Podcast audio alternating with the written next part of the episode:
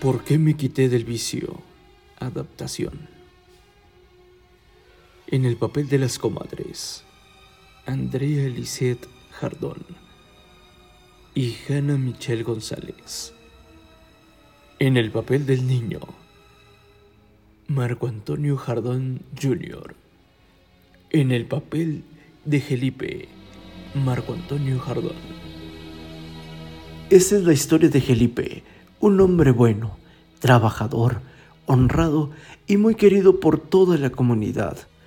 Esta historia se desarrolla en una comunidad muy bonita y pintoresca de México, San Juan de la Chantla.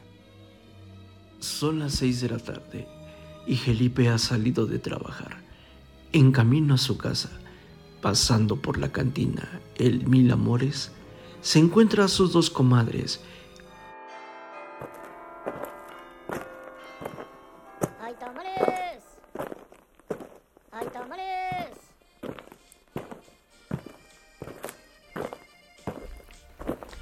mira, ¿quién viene ahí? Si es el compadre Jeripe. Eh, compadre, vengas a echar un trago. Échese un trago con nosotras. No, no, no, comadres.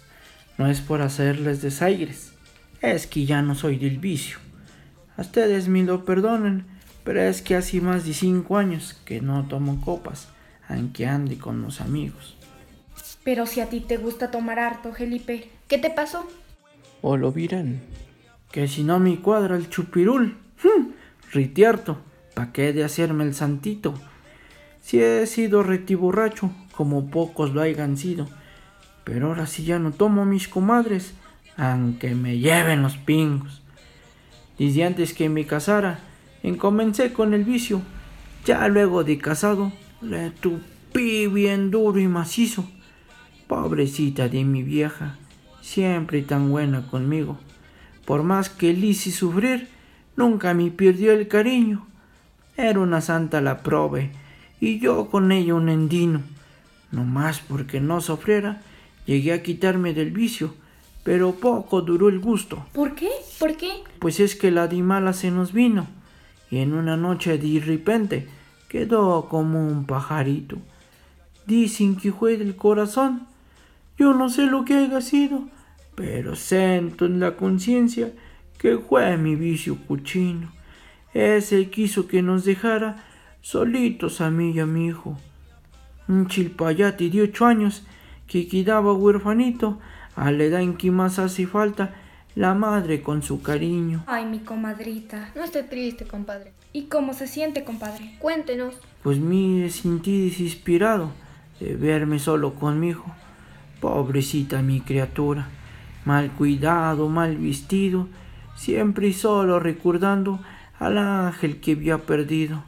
Entonces, para no pensar, volví a darle al vicio, porque poniendo mi borracho me hallaba más tranquilo. Pues ahí está, compadre, relájese.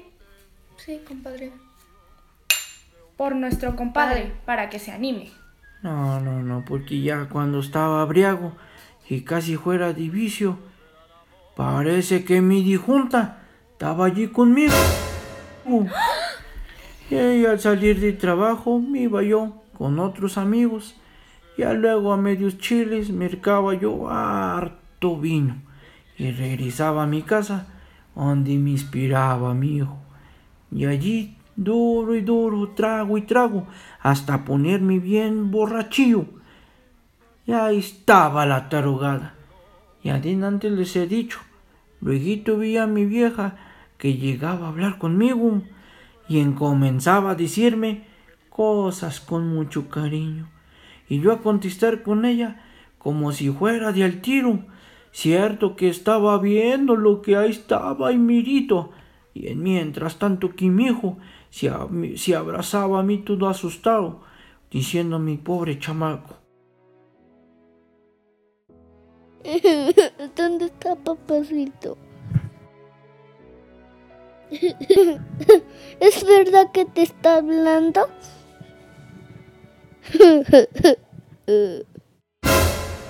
Pues que no la ve, tarugo. Vaya aquí le haga cariños.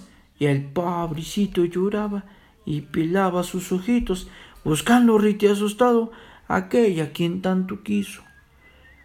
Una noche, les he de confesar, al regresar de estarle dando al vicio, llego y al abrir la puerta. ¡Ay, Jesús, lo que diviso!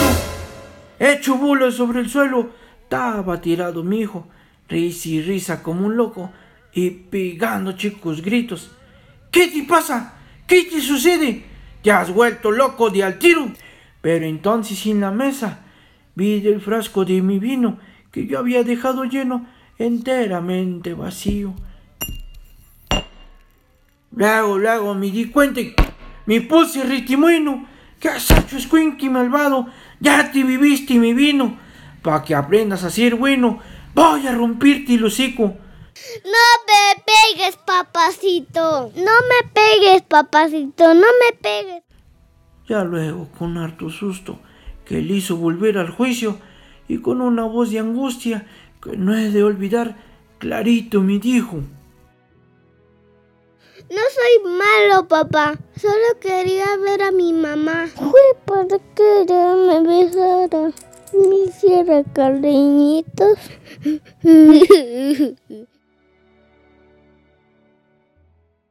Así, comadritas, desde entonces ya no tomo, aunque ande con los amigos.